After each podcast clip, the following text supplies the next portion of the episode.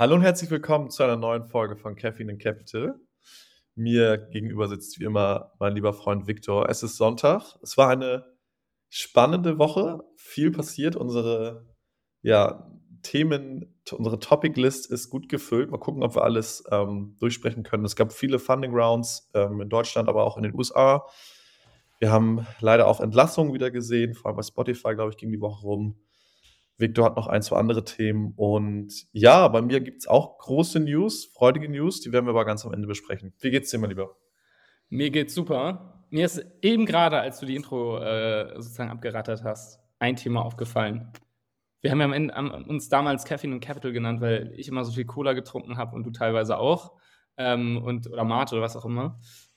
Bisher habe ich, glaube ich, immer nur Wasser getrunken. Ja, Till. Water and Damn. Capital. Same, nee, same, mir geht's same. super. Und äh, ehrlich gesagt, nach den News, die du mir eben geteilt hast, geht's mir noch besser. Richtig geil. Freue ich mich, das dass, freut mich. Freue mich, dass du es am Ende announcen kannst. Und ja, wollen wir direkt reinspringen?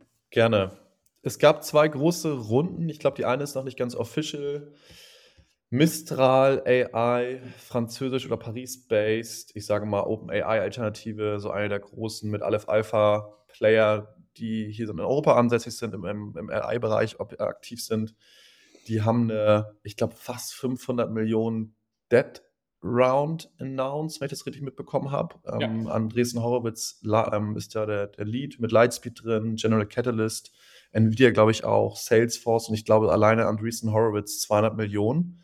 Und das Spannende ist, die bauen, also sind so das Gegenstück zu OpenAI, das heißt, die bauen Foundational Models, LLMs, ähm, im Gegensatz zu OpenAI aber Open Source, fand ich super spannend und zeigt, da ist dann doch wieder für einige Themen Geld im Markt. Ne? Das ist ja nicht bei allen Sektoren gerade so. Und Assembly AI, San Francisco-based Startup, die sind schon ein bisschen älter, sechs Jahre. Die bauen auch Models und Services für Speech to Text, also gerade für so Callcenter Operations, wenn du ganz viele ja, Sprachfiles, Sprachrecording hast, kannst du deren Tools benutzen, um ähm, Voice zu Text transkribieren und das dann auch zu analysieren. Was ist das Sentiment? Was sind die Topics? Welche Keywords? Und die bieten da eine ganze Plattform an, um verschiedene Services anzubieten. Und die haben auch nochmal 50 Millionen geraced von Excel, Insight und auch Y Combinator und haben jetzt auch über 115 Millionen insgesamt geraced. Also super spannend. AI-Hype wird nicht weniger. Ich meine, nach den letzten zwei, drei Wochen auch mit dem Sam Altman-Krimi super spannend und jetzt zum Ende des Jahres auch nochmal zwei große Runden. Danke für, den, für, für die kurze Overview, den kurzen AI-Abriss, du als, als Operator in dem Space. Ähm, wofür brauchst du als AI-Modell so viel Kohle? Ist es dann einfach ähm, Hiring, Overhead? Sind es irgendwie äh, Hardware-Kapazitäten, die du einkaufen musst? Weil, oder Computerkapazitäten, was ist es? Also gerade bei so einem, bei so einer Firma wie Mistral, Mistral, Mistral, die ja eigene Foundation, Foundational Models baut, ähnlich wie OpenAI, ist das eine Mischung aus Talent natürlich. Du brauchst ganz hochspezialisierte Engineering Experts, die in dem Bereich halt wirklich top sind. Die musst du von anderen Firmen dir ähm, holen ne, oder hiren. Dann brauchst du aber auch, wie du gerade schon meintest, ganz viel Rechenpower oder GPU-Capacity bei verschiedensten Cloud-Anbietern, um diese Modelle berechnen zu können oder um die, die zu erstellen. Ähm, OpenAI hat ja auch ein Investment, ich glaube, von einer Milliarde von Microsoft irgendwann erhalten. Und du brauchst ja. einfach super, super viel Kohle für Talent, aber auch um die Models wirklich zu, zu erstellen oder, oder computen zu lassen. Computing Power am Ende des Tages. Genau, da brauchst du einfach sehr, sehr, sehr, sehr viel Geld. Okay, macht Sinn. Und zu dem, zu der ganzen Mistral-Geschichte, für mich wäre die, ähm, die nächste Frage ähm, so ein bisschen, was, womit, womit unterscheiden sich denn so äh, diese Modelle, sag ich mal grundsätzlich, also ganz grob gesagt, ein, ein OpenAI, ein Mistral, jetzt kam ja auch dieses Announcement von, von, von Google mit, ähm, wie heißt Gemini. Das? Gemini, genau. Gemini, ähm, wo, ja. was ist, wo, womit unterscheiden die sich grundsätzlich? Das ist eine sehr gute, jetzt so technisch, also ich glaube erstmal grundsätzlich ja. gibt es ja Closed Source und Open Source, also GPT 3.5, GPT 4, also die, die, die klassischen Modelle, die man jetzt kennt von, von OpenAI, sind erstmal closed. Das heißt, wir wissen da nicht, der Quellcode, was da passiert. Wir können die einfach nur benutzen. Und Modelle wie Bard oder Llama, die von Meta oder von Google, die sind ähm, zum Beispiel ja. Open Source und auch das Modell jetzt von Mistral sind auch open. Wie da jetzt wirklich technisch die Unterschiede in den Modellen sind und was für Algorithmen die benutzen und was für Technology, das kann ich dir nicht so genau sagen. Da müsste ich mich mal ja. ein bisschen vorher vorbereiten, äh, darauf vorbereiten. Ähm, aber so grundsätzlich gibt es so Modelle wie so ein GPT 3.5 oder 4, die mit Billionen von Parametern und auch riesigen Datenmengen trainiert wurden und sehr, sehr offen sind für die, die, die, die Zwecke, ja. was du mit denen machen kannst. Es gibt aber auch kleinere Modelle, die viel, viel we weniger Parameter sozusagen intern haben oder mit trainiert wurden, die auch viel weniger Rechenkapazität brauchen. Also dieses Gemini von Google gibt es auch in drei verschiedenen Varianten. Und in der kleinsten Variante zum Beispiel kannst du das auch lokal auf deinem wahrscheinlich Smartphone oder auf irgendeinem ähm, Device benutzen, weil du einfach weniger Rechenpower brauchst. Und wenn du so ein GPT-4 benutzt, brauchst du halt im Hintergrund immer eine große Cloud-Infrastructure, wo diese einzelnen Modelle drauf laufen, weil die so rechenintensiv sind.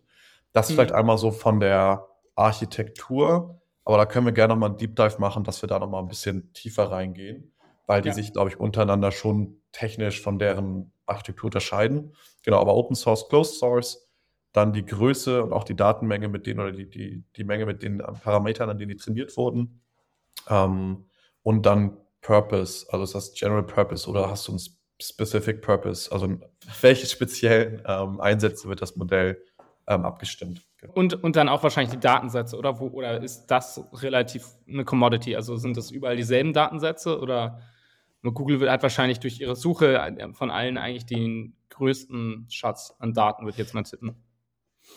Weiß ich jetzt auch nicht 100% genau, das ist jetzt nur so ein Raten, aber am Ende scrapen die das Internet oder haben die das Internet gescraped ja. oder verschiedene Datenbanken benutzt oder Wikipedia. Es gibt auch so verschiedene öffentliche Datenbanken, wo du riesige ja, Mengen an Daten herunterladen kannst. Zum Beispiel von Wikipedia gibt es, glaube ich, einfach so einen, so einen Dump, den du dir runterziehen kannst. Aber jedes dieser Model wird nochmal ihre eigenen spezifischen Data Pools quasi haben, die sie exklusiv benutzen. Und das macht dann auch den Unterschied aus. Das Problem ist nur da irgendwann, dass ja. wir gar nicht genug neue Textdaten, neue Daten im Internet generieren, um wirklich neue Modelle trainieren zu können. Das ist ja auch so ein Paradox. Deswegen fragt man sich eigentlich irgendwann, okay, kann man auch noch neue Modelle generieren? Und haben dann ja. diese neuen Modelle, die das, sage ich mal, jetzt das letzte Modell von ähm, GPT-4 zum Beispiel bis Sommer diesen Jahres ähm, geupdatet wurde. Dann haben wir jetzt seit Sommer 2023 bis jetzt, in den letzten sechs Monaten, ganz viel Zeug im Internet wieder erstellt, also wie User oder was auch immer. Da ist aber auch ganz viel Content auch von der AI wieder generiert worden. Also ist das dann irgendwann eigentlich so ein Loop, dass die neuen AI-Modelle auch nur noch mit neuen AI-generierten Content generieren? Also wird das eigentlich nur noch besser? Das ist auch so eine ganz spannende Frage, aber können wir nochmal noch mal, ähm, drüber, drüber sprechen.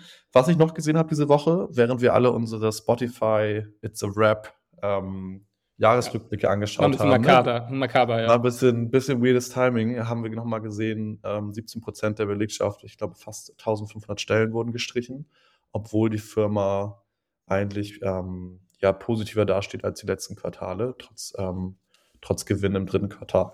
Wurde es trotz, glaube ich, gestiegener Kosten dazu entschieden, Mitarbeitende zu lassen. Ähm, bei Contentful habe ich das auch gesehen, Berliner-based ja, Tech-Startup, hat auch nochmal ein paar Mitarbeiter entlassen. Also es ist noch nicht vorbei, die ähm, Entlassungsrolle, Entlassungswelle. Aber lass uns doch nochmal ja. zu anderen, anderen Runden gehen. Äh, Milano Weiß, was ist denn da Schönes passiert? Das ist doch eine Portfoliofirma. Genau, die haben ihre Series A announced. Ähm, ich glaube, ist ein, ich würde sagen, ist ein Chip on their shoulder ähm, in terms of, ich glaube, für so, ähm, ja, nicht, nicht Asset Heavy, aber für diese Art von Geschäftsmodellen hast du, glaube ich, gerade eigentlich Schwierigkeiten, sag ich mal, Series A und onwards zu raisen. Und da haben sie eigentlich echt eine richtig coole Runde zusammengebracht. Ich weiß nicht, ob du äh, reingeschaut hast, aber da war ja unter anderem äh, Coefficient drin. Die sind sozusagen auch spezialisiert auf diesen ganzen Food-Bereich. Ähm, Geschwister Oetker, also Beteiligungsgesellschaft ähm, von, von Dr. Oetker sozusagen. Ähm, und, und, wir waren natürlich auch wieder dabei. Und ähm, ja, ist, glaube ich, ziemlich cool ähm, zu sehen, ja, was die äh, auf die Beine gestellt haben und auch ehrlich gesagt eines der wenigen äh, Portfoliofirmen, die ich jetzt sozusagen von mir kenne, die sowohl in meiner Bubble irgendwie rele relevant sind, so, die man als VC kennt, aber auch so Leute, die ich kenne, die null Touchpoints haben mit VC, haben schon mal davon gehört und das ist dann natürlich immer ziemlich cool. Ähm, Sag nochmal für die Zuhörer und Zuhörerinnen, die Milano Weiß noch nicht kennen, was machen die eigentlich? Oder was unterscheidet die von dem klassischen ja. Lieferdienst? Ja, ähm, genau. Also was Milano Weiß macht, die haben sozusagen ich würde es das Framework einer Pizza entwickelt. Also gesagt, okay, äh, eine Pizza oder deren Pizza ist so groß, besteht aus den, den Zutaten und haben darauf basierend so eine Art Kit. Und dieses Kit schicken die, also die backen die Pizzen nicht selbst und distribuieren die nicht selbst, sondern schicken diese dann an ähm, verschiedene, ähm, ich würde jetzt mal sagen, so dezentrale Werkstätten. Und was sind das für Werkstätten? Das sind dann Bäckereien, ähm, Dönerläden etc. pp. Also alles, was einen Ofen hat und rein theoretisch eine Pizza backen kann.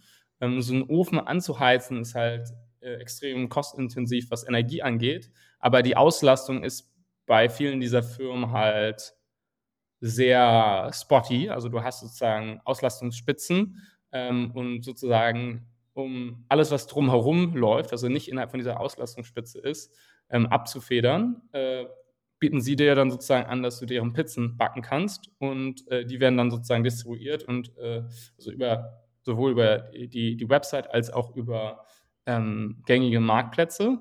Ähm, und äh, für den das heißt, Konsumenten. Verständnis, wenn ich jetzt, wenn ich ja. eine Pizza bei Rinaldo Weiß bestelle, über ja. Volt oder Lieferando oder was auch ja. immer, dann kommt die, dann ist das Rezept und die Pizza an sich, also die Idee der Pizza und wie die belegt ist, von Milano, aber sie wird nicht von Milano gebacken, sondern von der anderen Pizzeria oder irgendeiner Firma genau. einen Ofen hat.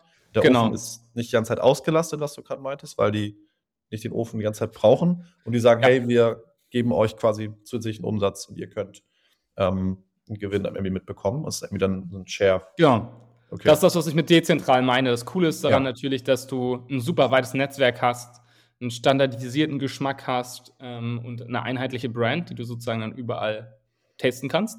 Ähm, und es gibt auch mittlerweile Mitte, glaube ich, einen äh, stationären Laden, wo man äh, die Pizza Ja, Wallmeister da hinten, Wallmeisterstraße. Genau. genau. Ja. Und für die, also diese, diese Kits, die du meintest, also ja. schicken die dann die Zutaten an ihre Partner? Genau. Machen, kaufen die das dann ein? Oder also wie läuft das? Nee, ja, die, also die Zutaten werden an die Partner geschickt.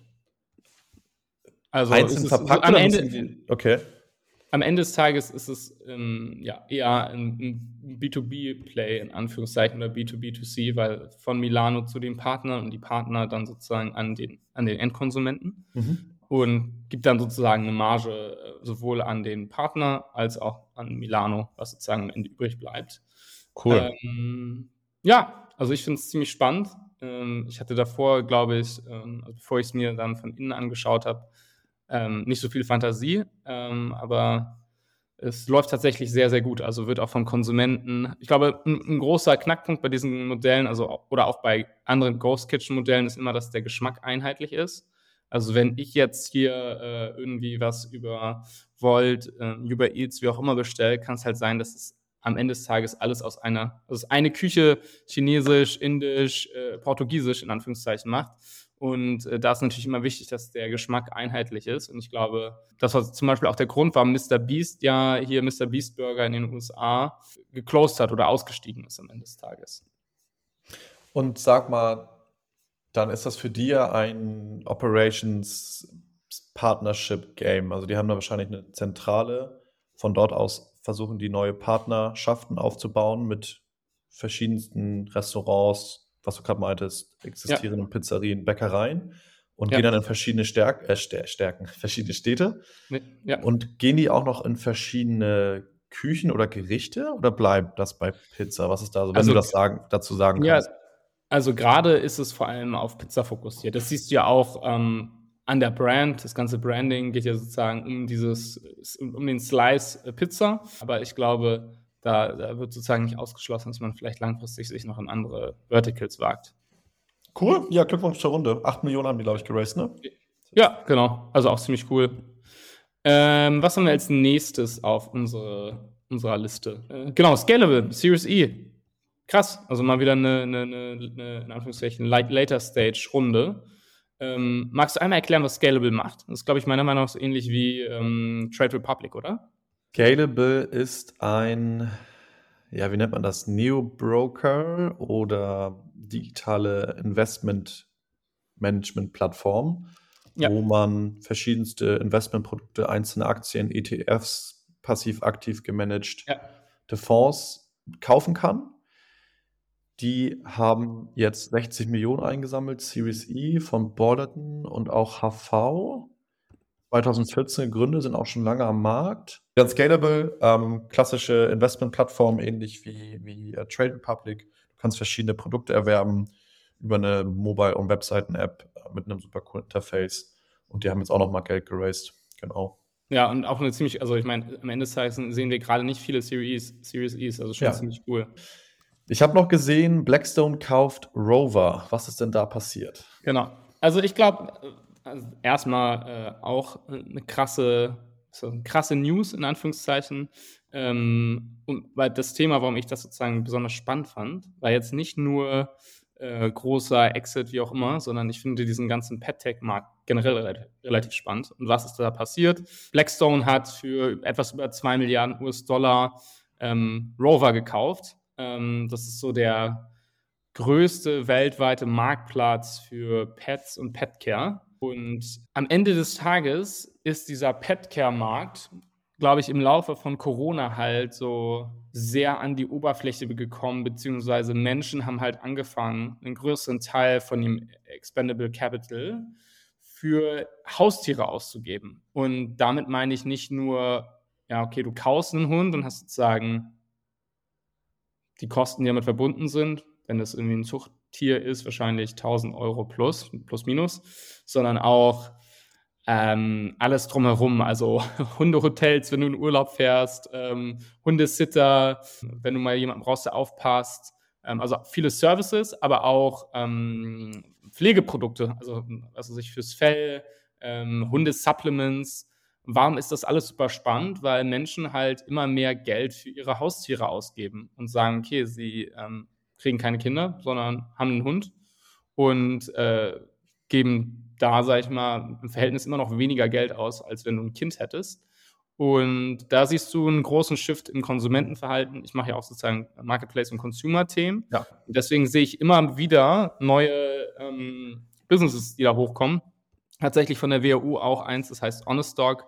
Finde ich eigentlich auch ziemlich cool. Es ist so eine Art verknüpft ähm, äh, Breeder, also Hundezüchter mit Konsumenten, weil es auch ein Business ist, was super shady ist und sehr, sehr fragmentiert. Und vor, ich glaube, Felmo, ich weiß nicht, ob die das sagt, was sagt, die machen so ein bisschen sowas wie AV Medical, aber für Hunde, also Hunde, also Veterin Veterinarians, also Hundeärzte oder Tierärzte, Praxen, als, als so eine Art Roll-up-Case oder digitalen Case. Ähm, und da sieht man tatsächlich in Deutschland super viel und das wollte ich eher ansprechen, dass ich das sehr, sehr spannend finde und äh, dich vielleicht auch mal fragen, hast du viele Freunde, die Haustiere haben? Ist das was, was du auch wahrnimmst oder ist, ist das da irgendwie nicht in deiner Bubble?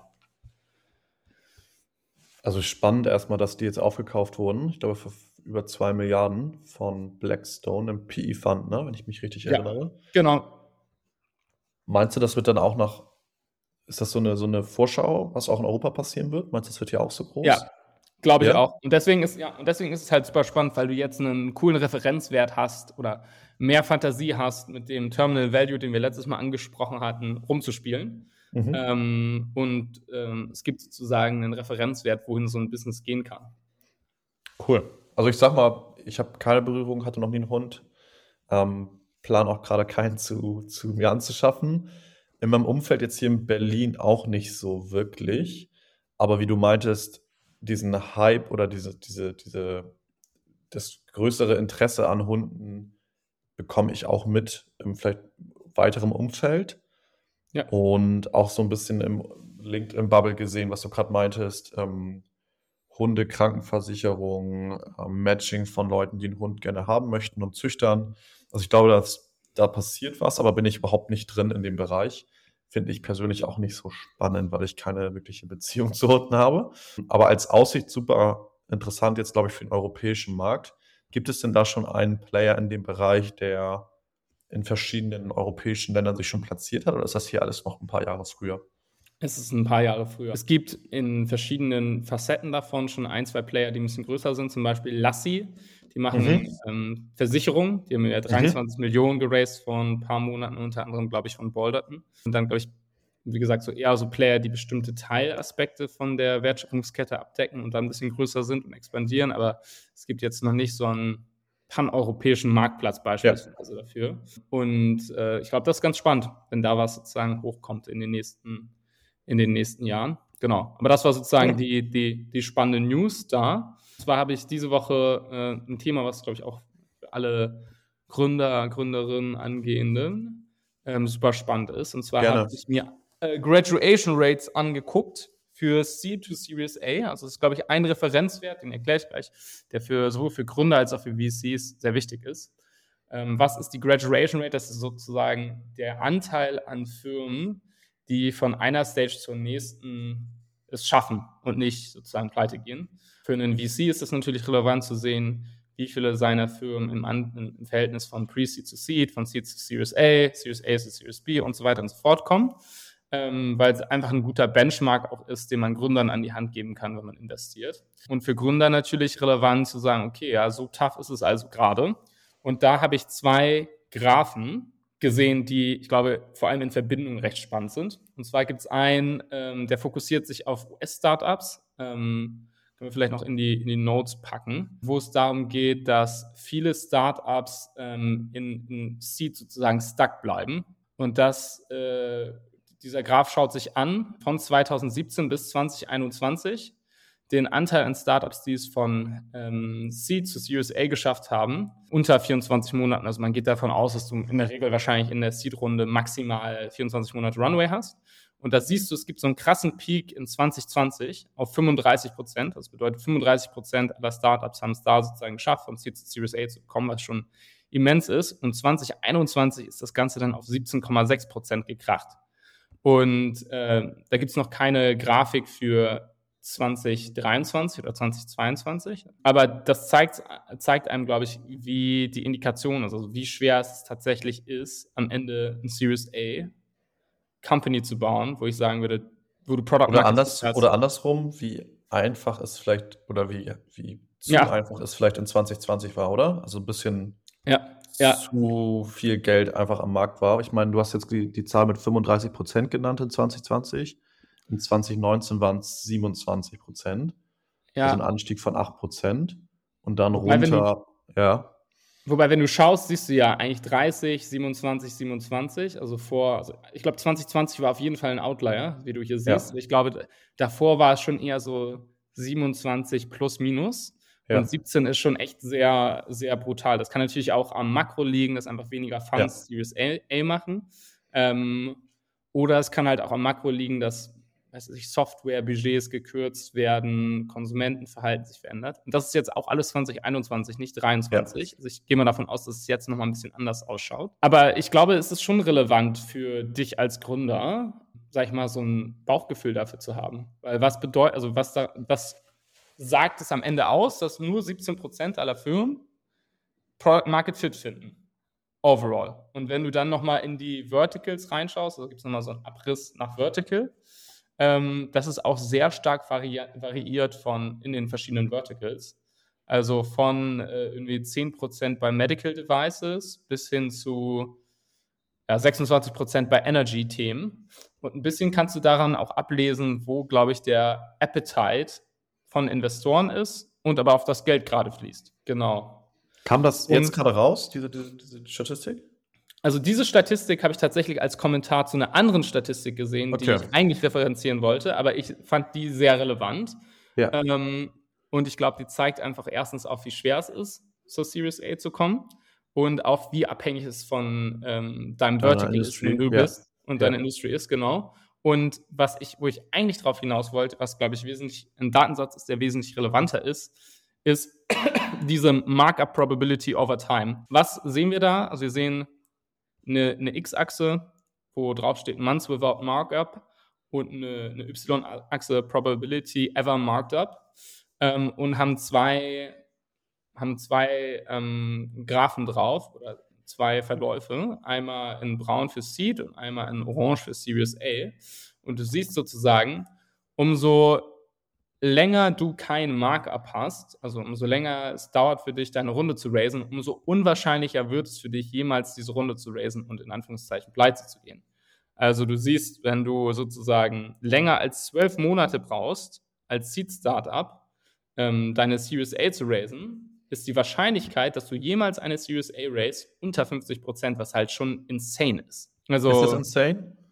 Ich finde es schon, also du musst mal überlegen. Macht das nicht Sinn? Hm, also ich, also ich glaube, die meisten Leute gehen davon aus, dass sie mehr Zeit haben.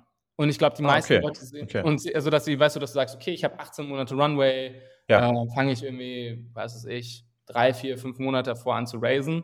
Ja. Ähm, und wenn du dann sagst, okay, du hast 18 Monate Runway und willst irgendwie vier Monate davor raisen, was sowieso wahrscheinlich ein bisschen wenig ist, dann bist ja. du halt irgendwie bei so einer 40-prozentigen Wahrscheinlichkeit. Und ähm, dass du nicht mal, dass du immediately, sondern dass du jemals diesen Markup kriegst, was heißt ähm, Markup? Markup heißt, deine Valuation steigt? Genau, ja. Also die haben das jetzt, die haben jetzt nicht gesagt, dass es hier eine Series, also dass es die Folgefinanzierungsrunde ist, sondern ich glaube, sie haben sich Datensätze blended angeschaut. Also könnte auch eine andere Art von Finanzierung sein, aber dass du sozusagen eine höhere Bewertung irgendwie rechtfertigen kannst. Okay, die ähm, Aussage ist eigentlich, die, das, was dich überrascht, ist, hey, du musst eigentlich schon, also die Wahrscheinlichkeit, ja. dass du eine Runde, eine weitere Runde raced nach Seed, je länger du dabei bist, ist, ähm, wird immer geringer, was Sinn macht. Ja. Also je, je länger du deine Firma nach, du racest eine Seed-Runde, ja. wenn du dann zwölf Monate lang brauchst oder 18 oder 24, je länger du brauchst, du existierst, desto unwahrscheinlicher wird, wird es, dass du wieder racest. Und deine Überraschung ist jetzt, du dachtest, das wäre weniger der Effekt, also dass es eigentlich wahrscheinlicher ist, dass du eine Runde racest. Die meisten ja. Foundern sagst du, ist es nicht bewusst, dass sie eigentlich nach zwölf Monaten schon soweit sein sollten, dass sie eigentlich raisen könnten und nicht erst nach ja. 18. Okay, ja. spannend. Ich glaub, ja. Also ich glaube, die meisten denken halt, okay, ich brauche noch ein bisschen länger und ja. äh, race dann auf eine höhere Bewertung, auf mehr Traction. Ja. Äh, und ich glaube, grundsätzlich ist die Logik nicht schlecht. Ähm, aber der Graph würde sozusagen wahrscheinlich was anderes implizieren. Und zwar, dass du ähm, ja, dir nicht zu viel Zeit lassen solltest. Spannend, gut zu wissen. Ja. Wir haben ja noch andere News, die sicherlich dann auch mit äh, Learnings verbunden sein werden, somewhere down the line. Ich habe erstmal eine Frage an dich, Till, direkt. Ganz direkt raus damit. Warum hast du überhaupt gegründet, Till? Gute Frage. Ich wollte schon länger gründen. Ja. Also ich sag mal, seit Anfang meiner 20er, ich bin jetzt komme jetzt zum Ende meiner 20er, habe ich immer im Hinterkopf gehabt, oh, eines Tages habe ich Bock, mein eigener Chef zu sein, sei es in einer kleinen Agentur, sei es als Freelancer, sei es in einem Startup, was als Gründer. Das war immer so die, die Perspektive. Dann habe ich gemerkt, man ist aber nie bereit dazu. Also man denkt immer ja. noch, oh Gott, ich muss noch mal mehr lernen und brauche noch mehr Vorbereitung und es passt irgendwie noch nicht. Dass ich dann immer gemerkt habe, oh Gott, oh Gott, oh Gott, ähm, mach einfach mal. Aber warum ich gegründet habe, ist, ich möchte gerne an etwas arbeiten, wo ich hinterstehe, wo ich meinen direkten Impact sehe, am besten im Positiven auf meine Umwelt oder meine Mitmenschen. Und ich merke, ich habe vorher bei verschiedensten Firmen, VCs oder Startups gearbeitet und auch sehr viel gearbeitet, also einfach an, an sag ich mal, zeitlicher Komponente pro Tag, also die, die Anzahl an ja. Stunden. Und da irgendwann für mich festgestellt, dass ich das eigentlich am liebsten für mich selbst, also in was eigenes stecken möchte oder ich an der Firma beteiligt bin oder ähm, früh drin bin. Ähm, weil wir haben nur in Anführungszeichen begrenzte Lebenszeit. Und das hört sich jetzt so pathetisch an. Ähm, wir sind glücklicherweise alle gesund, aber das kann sich recht schnell ändern. Und das habe ich jetzt in meinen 20ern auch immer wieder gemerkt durch Familie oder Freunde, die vielleicht mal krank werden oder leider vorzeitig versterben. Dass das jetzt alles so cool ist, wie es ist, das ist der Stand jetzt. Das kann sich aber auch recht schnell ändern. Und das habe ich irgendwann für mich entschieden, hey, ja. Da, das hat mich dazu mehr vielleicht risikofreudiger gemacht. Und ja, am Ende des Tages ist das auch eine geile Reise. Also Firma bauen ist auch verrückt irgendwie auf eine gewisse Art und Weise. Ist ja auch ein Privileg, wenn es irgendwie funktioniert oder man das irgendwie machen kann. und ich habe Bock, eine große Firma aufzubauen, ein Problem zu lösen und ein cooler Arbeitgeber zu werden und irgendwie Menschen einen Arbeitsplatz zu bieten und ja, was, was Cooles zu bauen. Das mal so ganz grob angerissen. Und ich habe ein kleines Autoritätsproblem. Also ich lasse mir nicht so gerne von anderen Leuten sagen, was ich äh, machen soll. Das heißt nicht, dass ich denke, ich bin schlauer als alle anderen Menschen. Ich habe aber auch davor in den meisten Firmen, in denen ich gearbeitet habe, mich nie so richtig, ja, nicht, nicht wohl, meine ich nicht, aber nie so richtig gemerkt, ah, das ist jetzt hier mein Platz. Und ja. ich habe Lust, einen ja, Ort zu bauen, wo ich mich wohlfühle und auch hoffentlich andere Menschen. Cool gesagt. Ich glaube, ganz, ganz viele Leute haben diesen Urge. Ich glaube, wenig Leute können es dann irgendwie doch am Ende des Tages so für sich beantworten. Ähm, und als jemand, der mit dir gearbeitet hat, kann ich, glaube ich, zu, zu, vielen Haken machen. Ich glaube, du wirst einen coolen Arbeitgeber bauen. Ähm, ja, dann würde ich da direkt, äh, du hast News, Till. Direkt raus. Ja, ihr Lieben, ähm, ihr habt ja die letzten paar Wochen mit äh, hier es mitbegleitet, meine oder unsere gemeinsame Reise des Podcasts, aber auch, ne, Viktor, deine Reise als Investor und ich ja. bin ja seit jetzt ein paar Wochen ähm, bei Endplan-Programm wir hatten jetzt gestern den letzten Tag, ähm, hatten am Dienstag unseren finalen Pitch, das Investment Committee vor den Entler-Partnern und haben gestern Feedback bekommen am, am Freitag, heute ist Samstag. Und ja, Entler möchte gerne mit uns zusammenarbeiten und wir haben eine positive Rückmeldung bekommen, mega, mega positives Feedback und auch eine ja, tolle Bestätigung für einen selber als Person und für uns auch als Team mit meinen beiden Mitgründern.